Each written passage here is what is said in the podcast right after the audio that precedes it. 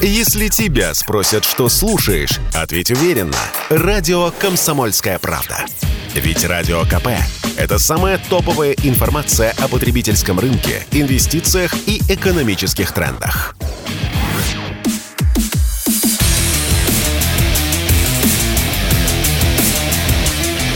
Программа с непримиримой позицией. Утренний Мардан. И снова здравствуйте, и снова в эфире радио «Комсомольская правда». Я Сергей Мордан. К нам присоединяется великий и ужасный Дмитрий Евстафьев, политолог, кандидат политических наук, телеграм-канал «Профессор смотрит мир». Дмитрий Геннадьевич, приветствую. Приветствую вас, Сергей. Приветствую. А, ну, давайте поговорим об интересном. Вот, мне представляется самым интересным а, вчерашнее решение а, Евросовета. Я не очень понимаю вот в их бюрократическом устройстве, но я так понимаю, что это какая-то главная очень структура. Они утвердили решение о включении обхода санкций в список уголовных преступлений. Это а, кому адресовано, с вашей точки зрения? Но это адресовано прежде всего самим европейцам. Чтобы не смели а, твари продавать компаний, чипы. Да, ну, вы действительно правы, это э, достаточно запутанный, особенно с точки зрения взаимоподчиненности структуре европейских органов, это уже вам не Европарламент какой, это уже какая-то приличная такая малина, вот, где сидят уже действительно авторитетные люди, которые способны принимать э, некие политические решения. Другой вопрос, кто их избирал, это опять непонятно. Mm-hmm. Вот, но это действительно решение такое достаточно важное. Я почему считаю, что оно важно?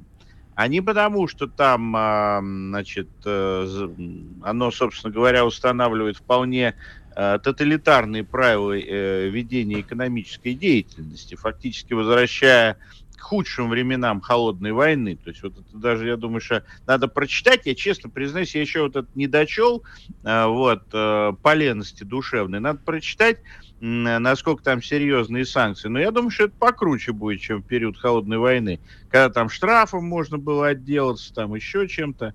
Но оно важно, вот это решение тем, что это фактически в купе с другими решениями, в частности, того же Европарламента, заявлениями на национальном уровне. Это фактически подготовка европейцев, европейцев угу. к прямой войне с Российской Федерацией. Неплохо и звучит. Мы, да, и мы здесь не должны прятать голову в песок. А будет ли это на практике, не будет, это вопрос второй. Но то, что европейцев готовит к тотальному противостоянию с Россией, включая ну, что называется, извините за такую вот аналогию к Восточному фронту, да, то, к сожалению, почти все признаки этого имеют место быть. А, я вот вам а, процитирую 83-ю статью договора о функционировании ЕС, просто вот чтобы а, проиллюстрировать, насколько важный, важный вопрос мы с вами обсуждаем. В кавычках.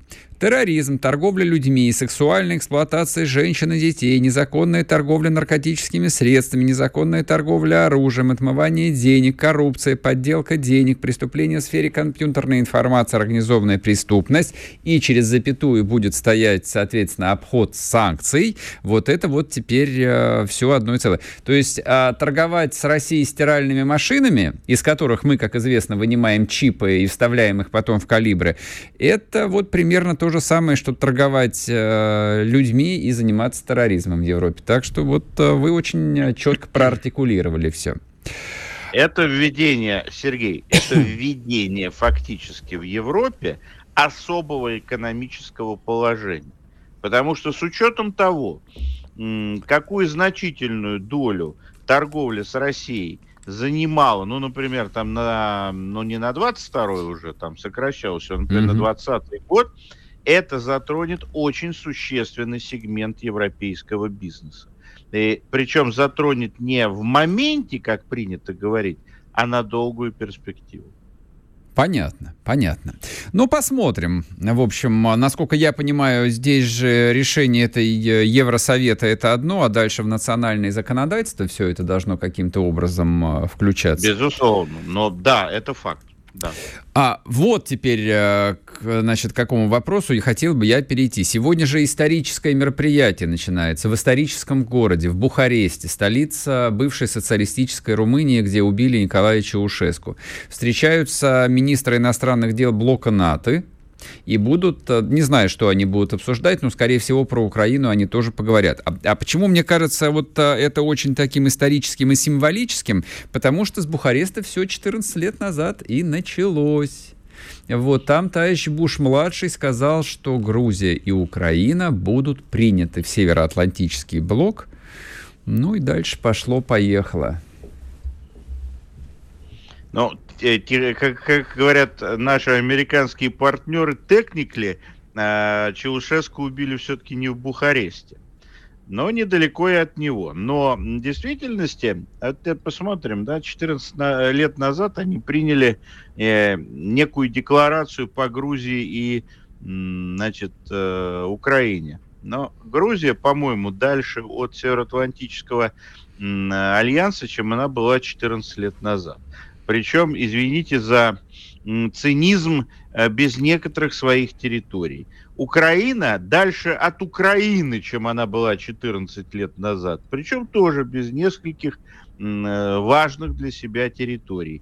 Возможно, вот эти решения, это э, вот так вот, если ретроспективно смотреть, вот эта вот группа внешнеполитических, геополитических циников, ну, понятно, что Джордж Буш-младший – он очень сильно отличался от Джорджа Буша-старшего во всех отношениях и в основном давил с крендельками. Да, извините за каламбур. А вот, например, Дик Чейни, это был фантастический циник. И, может быть, собственно, вот здесь они запустили механизм территориального переформатирования Европы.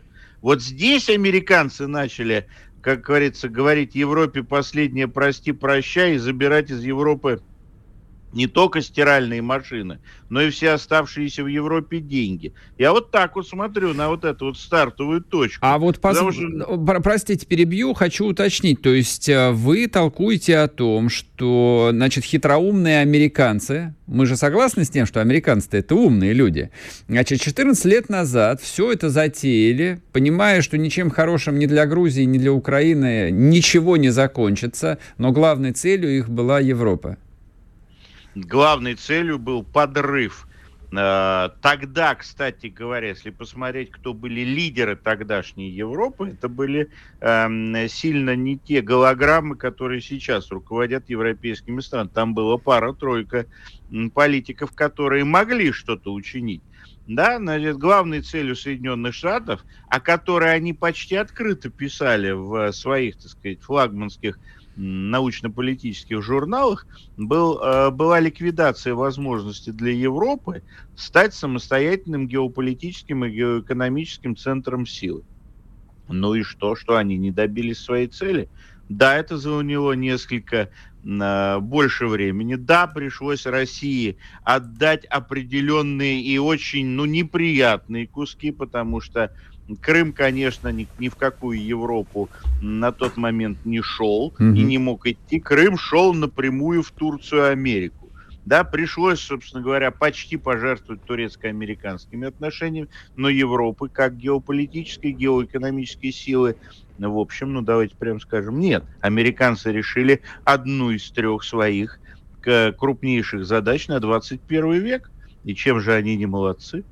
Да нет, они вообще молодцы, они по жизни молодцы.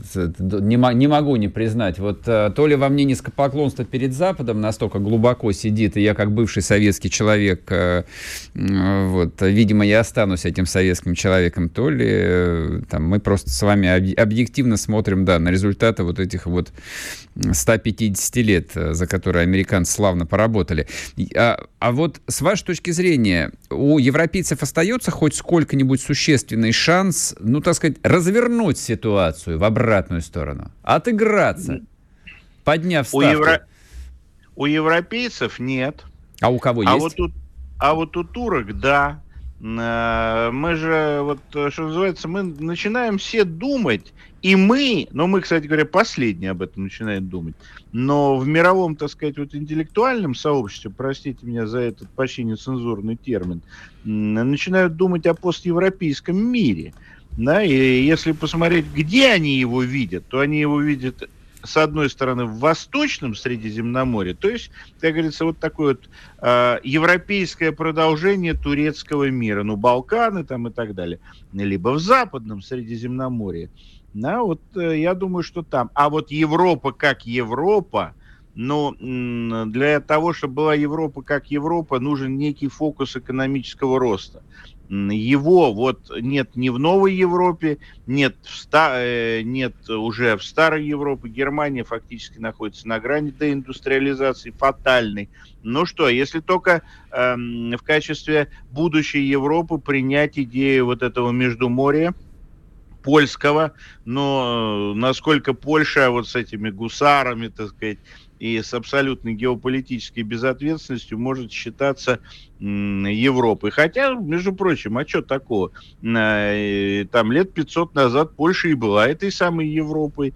Почему бы сейчас не попробовать? Там, что называется, многовекторность. Европа будет многовекторная. И центров там будет несколько. Сейчас мы с вами уйдем на одну минутку на перерыв, а, вернемся и продолжим. Дмитрий Евстафьев с нами, не уходите. Спорткп.ру О спорте, как о жизни.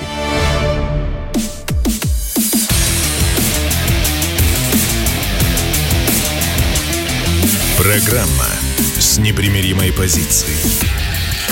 Утренний Мардан. И снова здравствуйте, и снова в эфире радио «Комсомольская правда». Я Сергей Мордан, Дмитрий Евстафьев с нами. Дмитрий Геннадьевич, вот э, не на минуту затянулось э, наше расставание, а почти на три. Пришлось и рекламу послушать, и новости. Но, слава богу, мы снова вместе. Вот после того, как мы обсуждали, печаль, обсудили печальную судьбу э, Европы, которая вот э, на глазах превращается тоже такой... Слушайте, а вот... Э, так это, по идее, то, чего, что Россия и хочет, чтобы был многополярный мир – что было много всяческих центров силы, не это ли... Не об, не, об, не, об, не об этом ли наш верховный главнокомандующий толкует? Может, мы с американцами заодно на самом деле? Ну, я думаю, что в финальной где-то точке мы э, в действительности не очень далеки от э, понимания будущего мира с американцами. Только американцы еще не осознали глубину наших мыслей. Я думаю, что рано или поздно американцы поймут нашу гениальность, расплачутся, и там все будет хорошо, и, как говорится, умрем в один день, извините за каламбур. Не хотел, да. Хотелось бы еще немного пожить. Да, но э, как это не смешно, а что, разве Россия была э, сильно заинтересована в том, чтобы на месте а, вот этого лоскутного одеяла европейских национальных государств возник бы хищник, да, геополитически мощный, имеющий глобальное влияние, имеющий общеевропейскую армию, да, имеющий колоссальный, превосходящий нас раза в три экономический потенциал. Кстати, это, по-моему, уже однажды было, да и не однажды. Не однажды, то-то и оно. И кончалось это в общем, не очень приятными событиями для России, э, следы которых, например, любой наш слушатель может найти э, в городе Химки, на подъезде города Химки. Угу. Поэтому большая, единая, объединенная единой стальной волей политической воли Европы, это, я думаю, последнее, что мы хотели бы увидеть. Поэтому в принципе, те процессы, которые происходят в Европе, я считаю положительными. А есть нюанс. Он заключается в том, что мы э, должны были бы вот с этих процессов распада Европы как индустриальной индустриального центра мирового значения что-то себе получить. Понятно, что американцы делали бы, и китайцы, кстати, делали бы все, чтобы мы не получили ничего, но нам-то что же надо было не плашать? Нам-то что же надо было хотя бы кадры вытягивать оттуда? И что, добились мы успеха? Нет. Да вот как-то не очень. И в этом смысле, конечно, Европа идет куда мы хотим, а мы не идем куда нам надо. И вот это вот, конечно, меня немножко, как бы это сказать помягче, тревожит. А, я просто буквально вот э, вчера, не знаю, вот что-то накатило на меня, освежал историю индустриализации, ну, точнее, э, вот перечитывал историю Соединенных Штатов, 20-30-х годов. Ну, естественно, вот дошел до момента, где после Великой депрессии так все удачно срослось, что возник товарищ Сталин, Советский Союз, которому много что было нужно. Вот, но вот на что вот просто меня вот как вот иголкой кольнуло. Советский Союз купил готовыми, ну, это известный факт, тысячу заводов, но в Советский Союз приехали 25 тысяч инженеров. 25 тысяч инженеров. А мы кого а завозили? Раб- с рабочими, ну, с квалифицированными, да, еще конечно. Еще и больше, еще и там часть самоходом ехала. Да, по разным оценкам до 150 тысяч американцев Именно работало так. в течение 10 лет в Советском Союзе. Да, вот когда там начинают тыкать нам в морду и коллективизацией, и голодом, да, и ради чего, ну вот давайте сопоставим, ради чего, да, ради тысячи заводов или ради катка гум на Красной площади.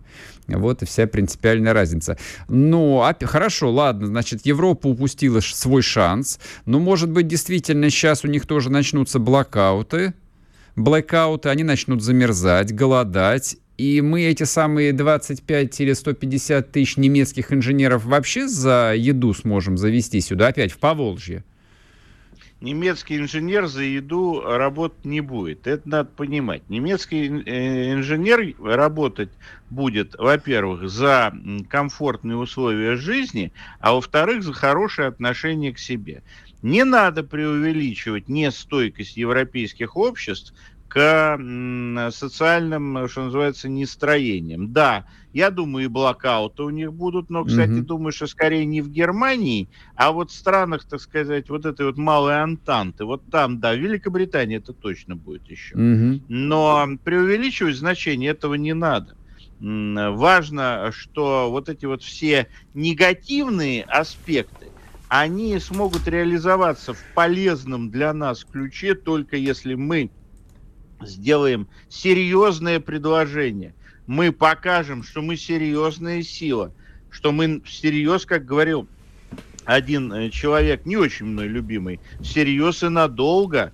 А это означает, да, значит, что мы должны доказать, что у нас не будет, показать, доказать, э, как угодно, что у нас никаких Майданов не будет что никаких капитуляций не будет, что никаких договорничков, вот это как мы все любим, да, а вот, э, не будет. В этом смысле наша внутренняя слабость, наши внутренние вот эти информационные манипуляции, повторюсь, наверное, очень непопулярную вещь скажу, такого объема информационных манипуляций, вбросов, провокаций, которые были в последние там 2-3 недели, я давно не припомню, и большая часть из них шла изнутри. Она шла изнутри нашей элиты, изнутри нашего общества. Значит, там проблемы. Угу. Конечно, все эти ЦИПСО, ЦРУ, рептилоиды, все они работают. Они вообще хорошо работают. Но главное, они паразитируют на тех, на той внутренней слабости, которая вот именно сейчас начинает прям как лакмусом проявляться в российской элите. И вот если мы это все каким-то образом упакуем в какую-то более-менее безопасную для страны форму, mm. да, так сказать, э, не такую не гулаговскую форму, и предложим некие варианты европейским инженерам, да бизнесменам, да хоть пекарям, хоть токарям, кому угодно, нам вообще люди нужны, в принципе, то тогда ваша схема, она сработает. А если мы будем раз в две недели рассказывать всем, какой мы новый договорничок, да, сконстролили, то тогда, а что сюда ехать? Если в европейском, вот если почитать сейчас европейские и американские журналы, и вообще их, вот, так сказать, политиков и mm-hmm. так далее, там, в общем, всеобщее ожидание, что мы вот-вот кирдыкнемся. Да, это правда. Поэтому, а кто, а кто же сюда тогда поедет, если мы вот-вот кирдыкнемся? Кто же будет вкладывать будущее своих детей, может быть, даже внуков, в страну, которая вот-вот кирдыкнется? Поэтому, что называется, надо сперва у себя навести некий порядок, а потом уже да, хорошее предложение для новых поволжских немцев, там еще каких-нибудь Пов... там... Да, а... поднепровских французов. Во-во-во-во-во-во. Много мест. По-енисейских датчан, Какие еще? На севере много хороших рек, в принципе, куда можно... Но это, но это только если в качестве военнопленных их завозить. За, и за хорошее отношение они будут тогда работать. Ладно, это я зафантазировался. Но вот, коль э, вы вышли на такую скользкую тему российской элиты, э, вот буквально сейчас на ленту упала новость о том, что Совет Федерации сегодня рассмотрит, рассмотрит представление об отставке главы счетной палаты Алексея Леонидовича Кудрина. 30 ноября. Прям вот не откладывай, завтра рассмотрят. А, не хотите прокомментировать? Легендарный ведь человек, легендарный. Просто Дмитрий, Дмитрий Анатольевич Медведев, помните, вот чуть ли матом не посылал на заседании правительства? Да, человек Алексей Леонидович а, исторический. Харизмат. И я, да, ну это вряд ли. А вот исторически это точно. Я думаю, что, наверное, это очень символично, что эта часть нашей истории уходит на такую более спокойную тренерскую работу именно сейчас. На мой взгляд, это очень правильно. Это, я думаю, очень правильное решение э, Алексея Леонидовича, что действительно надо дать дорогу молодым, и надо дать дорогу неким новым воззрениям на то, как должно работать государство и, в принципе, зачем оно существует. Но хотел бы вам сказать, что на фоне многих э, других персонажей, которых мы наблюдали за последние 30 лет, угу. Алексей Леонидович э, не надо мазать совсем уж черной краской, хотя у меня для этого, как это не смешно, есть некоторые личные основания. Я на это, это и рассчитывал. Делать... Нет, я на это, я это делать не буду, потому что на фоне целого ряда, ну, совсем уже фантасмагорических персонажей, он, конечно, выглядит э, вполне разумным и даже грамотным человеком. Ну, просто время ушло. Ну и слава богу. И хорошо, что это время уходит. Да, главное, в общем, кто придет на смену, вот это вот вопрос. Спасибо большое, Дмитрий Геннадьевич, что были с нами, объяснили все популярно. В жизни слегка вот э, приобрела дополнительную резкость. Дмитрий Евстафьев был с нами, друзья мои. Подписывайтесь на телеграм-канал «Профессор смотрит в мир». Это, собственно, телеграм-канал Дмитрия Евстафьева, ну и телеграм-канал «Мардан» к вашим услугам. Сейчас короткий перерыв, и впереди у нас еще последняя заключительная часть. 11 минут дистиллированной, чистой, настоящей ненависти. Не уходите. Радио «Комсомольская правда». Срочно о важном.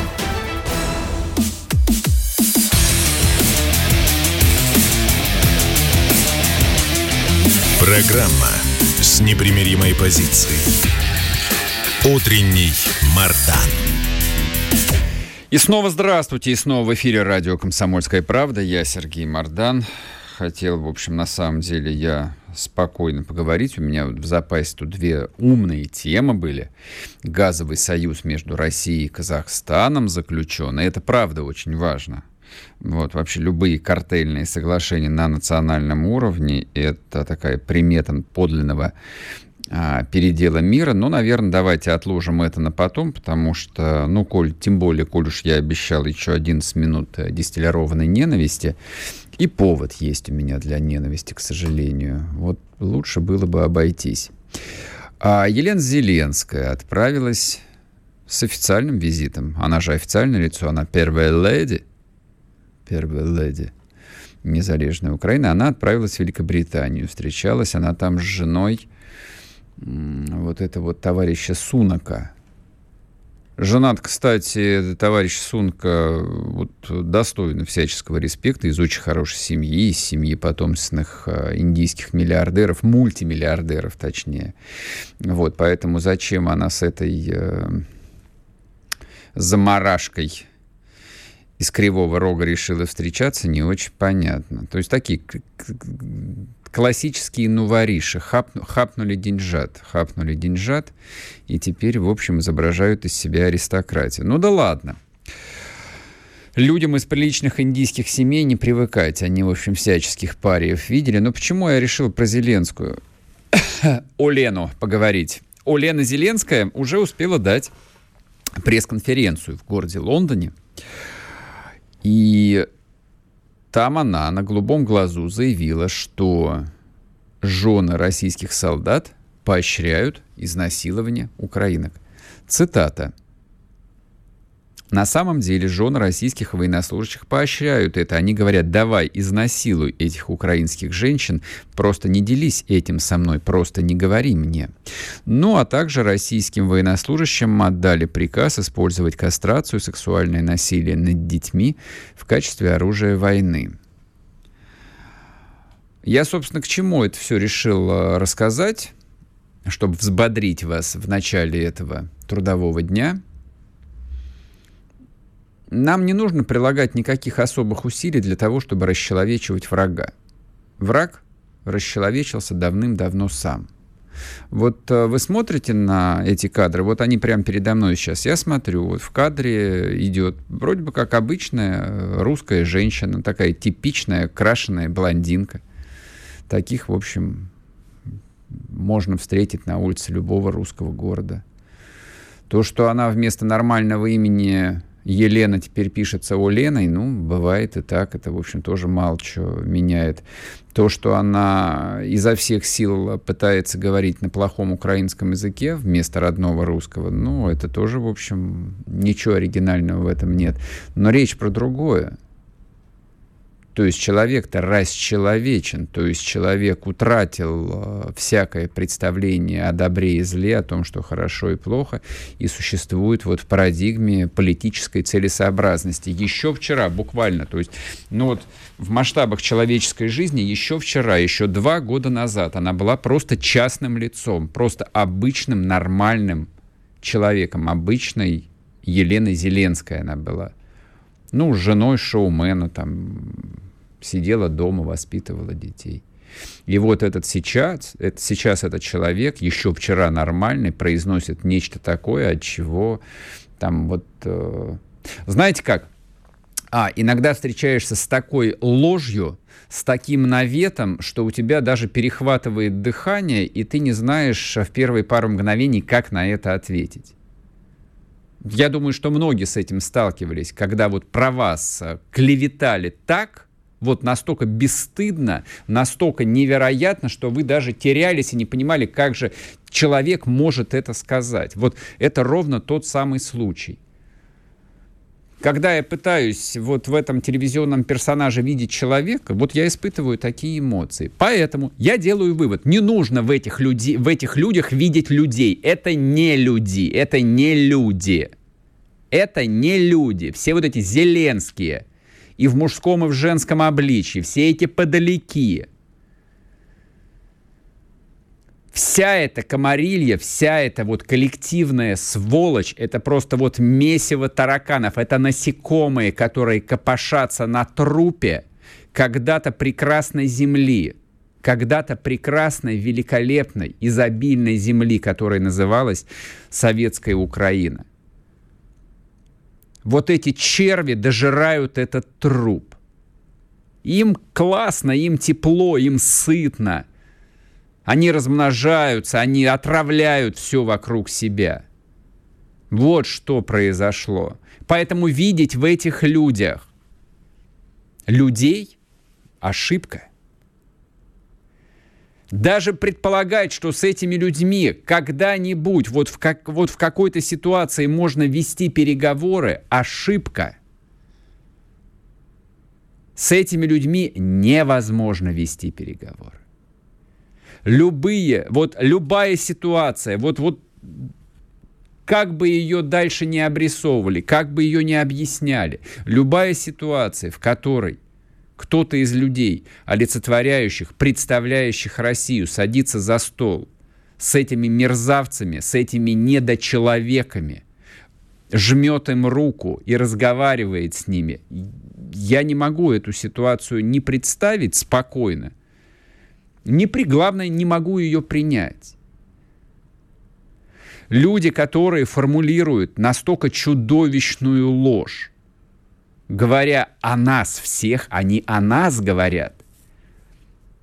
Вы просто а, вот еще раз вдумайтесь в цитату. Этой фразе нет никакого оправдания. То есть, если бы она, даже если бы она говорила бы о солдатах, о жестоких российских солдатах, Хорошо, это как-то можно было бы объяснить. Нет, они находятся на другом уровне. Они говорят о не комбатантах, они говорят о членах семей, они в принципе говорят о россиянах, как они называют.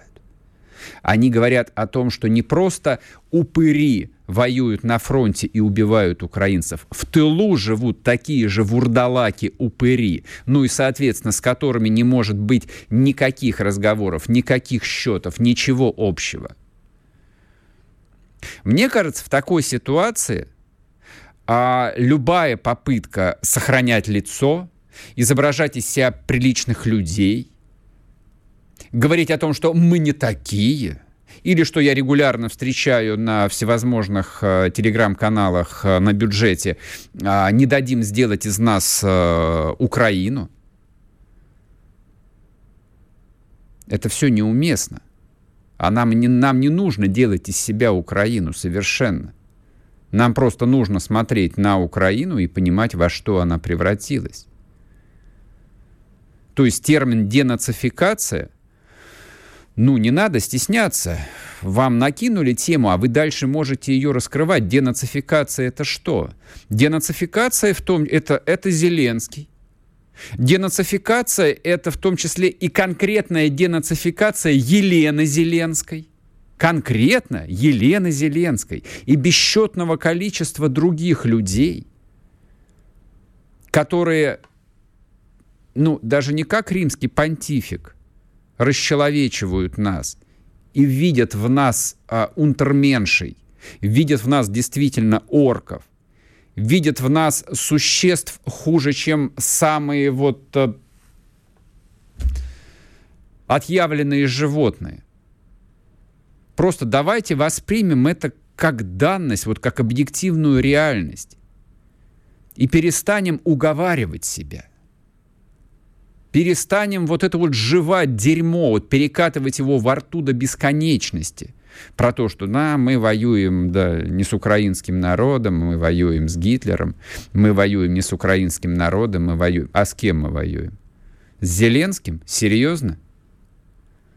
То есть, конечно же, нет с идеологией, системой, с политическими, многочисленными политическими сторонниками этой идеологии, этой системы – для удобства мы можем, конечно, их называть нацистами, но я бы, в общем, посидел бы, подумал бы над каким-нибудь оригинальным термином, потому что с нацистами, точнее, ну, с фашистами, как в моем детстве принято было говорить, справились наши деды и прадеды. Это их победа, это не наша победа. У нас свой враг. Ему нужно дать имя. Древние с этого начинали. Древние всему давали имена, в том числе и врагам. Но это враг. В полном смысле этого слова. Смертельный враг. Смертельного врага. Что с ним делают? С ним ведут переговоры? С ним ищут точки компромисса. Как некоторые говорят, «А, крепкий мир бывает только когда учитываются интересы друг друга. Нет, крепкий мир бывает, когда один закапывает другого. Вот этих вот людей в кавычках, их нужно просто закопать. Ну, мне так кажется. Хотя некоторые продолжают утверждать, что мы не собираемся а, менять режим в Киеве. Ну, поживем и видим. Радио «Комсомольская правда». Никаких фейков, только правда.